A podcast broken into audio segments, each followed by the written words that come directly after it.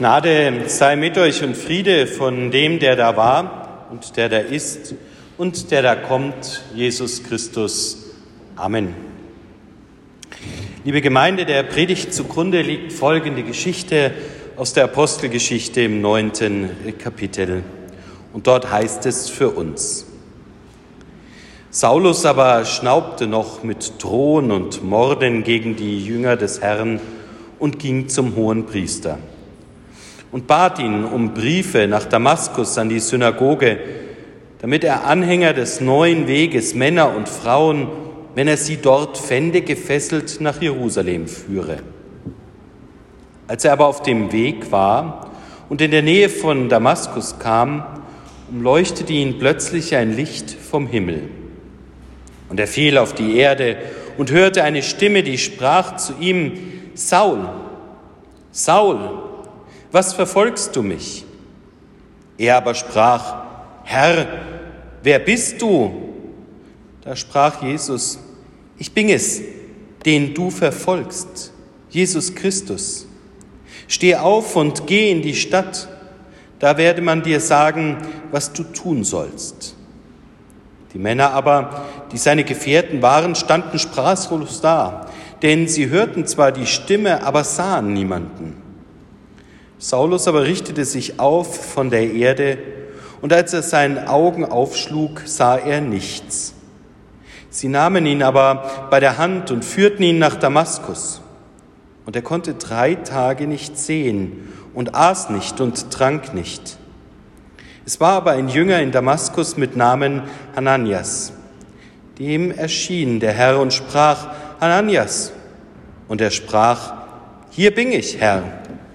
Der Herr sprach zu ihm, steh auf und geh in die Straße, die die gerade heißt, und frage nach dem Haus des Judas, nach einem Mann mit Namen Saulus von Tarsus. Denn siehe, er betet und hat in seinen Erscheinungen einen Mann gesehen mit Namen Hananias, der zu ihm hineinkehrt und die Hand auf ihn lege, damit er wieder sehend werde. Hananias aber antwortete, Herr, ich habe von vielen gehört über diesen Mann, wie viel Böses er den Heiligen in Jerusalem angetan hat. Und hier hat er die Vollmacht von den hohen Priestern, alle gefangen zu nehmen, die deinen Namen anrufen. Doch der Herr sprach zu ihm, Geh nur hin, denn dieser ist mein auserwähltes Werkzeug, dass er meinen Namen trage vor Heiden und vor Königen und vor das Volk Israel. Ich will ihm zeigen, wie viel er leiden muss um meines Namens willen. Und Hananias ging hin und kam in das Haus und legte die Hände auf ihn und sprach, Lieber Bruder Saul, der Herr hat mich gesandt, Jesus, der dir auf dem Weg hierher erschienen ist, dass du wieder sehend und mit dem Heiligen Geist erfüllt werdest. Und zugleich fiel es von seinen Augen wie Schuppen und er wurde wieder sehend und er stand auf und ließ sich taufen und nahm Speisen zu sich und stärkte sich.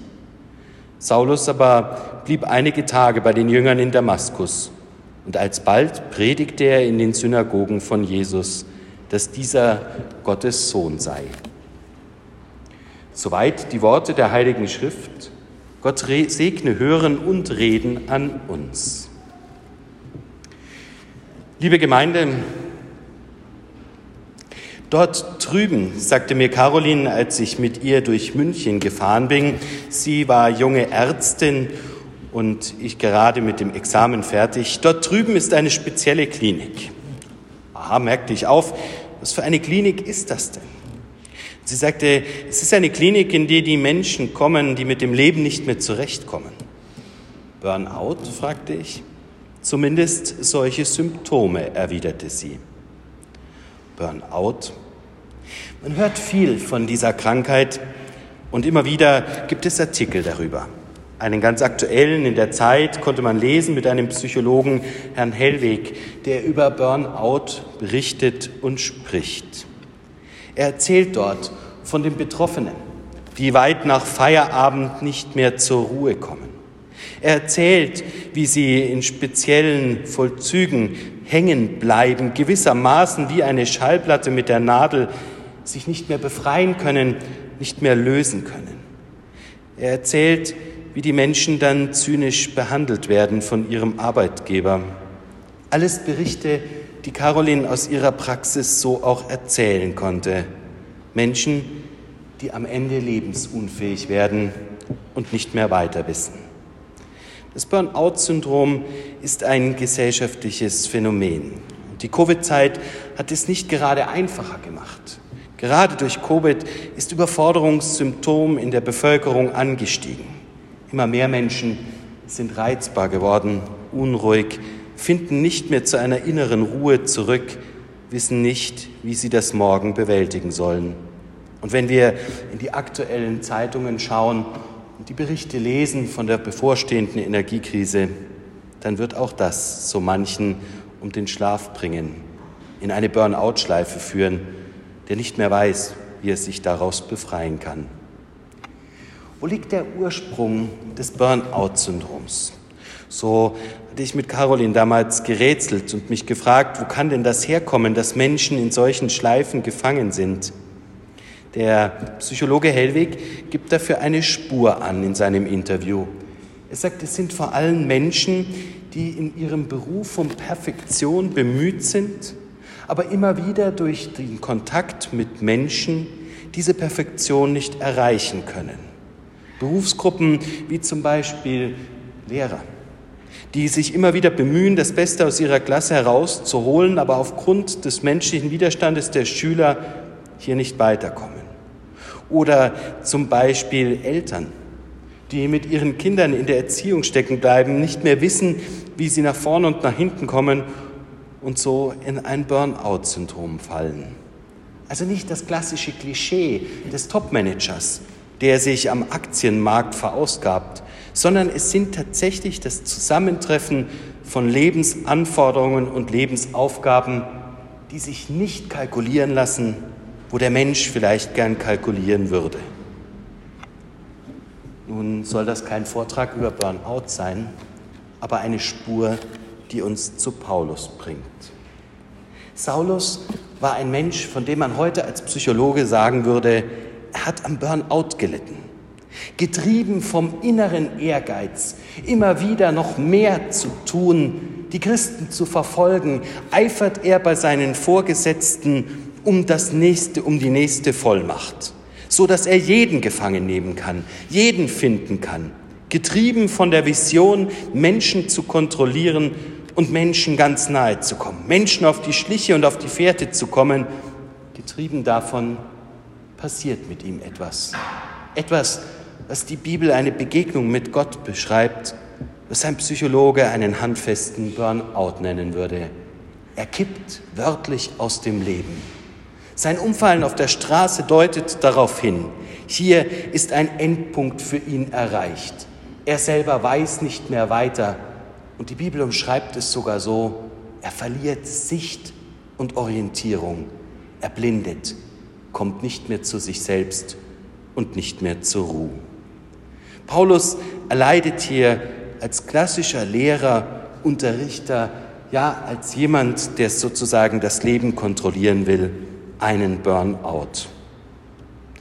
Die Bibel ist voll von Geschichten, in denen Menschen nahe an ihre persönliche Grenze kommen.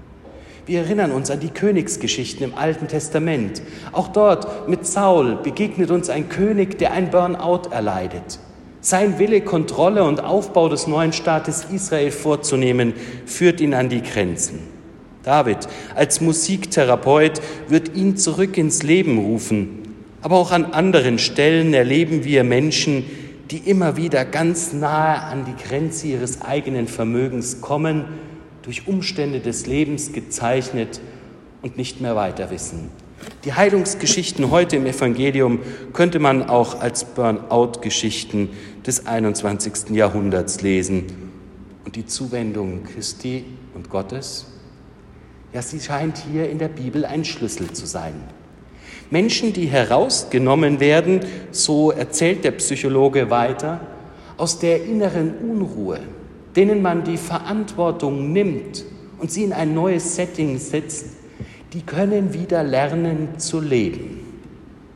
So geschieht es mit Paulus. Er wird hinausgerufen aus seinem Setting. Drei Tage wird er ohne Essen und Trinken den Rhythmus durchbrechen. Er wird im Gebet sich neu zentrieren, zu sich finden. Hier könnte man einen Schnitt machen. Gottes Berufung erreicht einen Menschen, der Mensch kalibriert sich neu, ein Neustart wie bei einem Windows-Betriebssystem und am Ende steht der neue Mensch da. Ganz so leicht ist es nicht. Und die Bibel gibt uns auch hier eine Spur.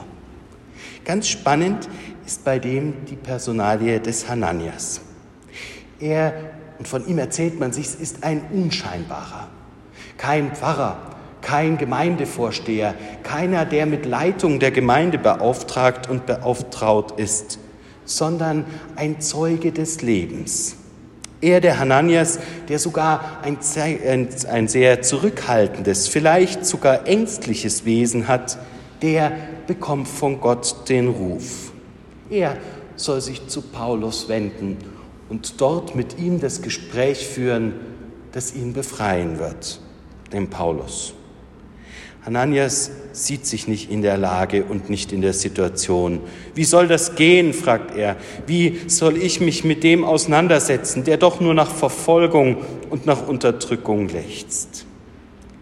In Hananias begegnet uns ein zaghafter Mensch, weil die Heldengeschichten, die in der Bibel geschrieben werden, eben nicht die Geschichten der Superstars aus den Heldenromanen oder aus den modernen Verfilmungen der Comichelden von Marvel sind, sondern die Heldengeschichten, die die Bibel schreibt, sind die von Begegnungen von Menschen, die einander durch ihr pures Anerkennen der eigenen Schwäche und des eigenen Seins neue Kraft geben.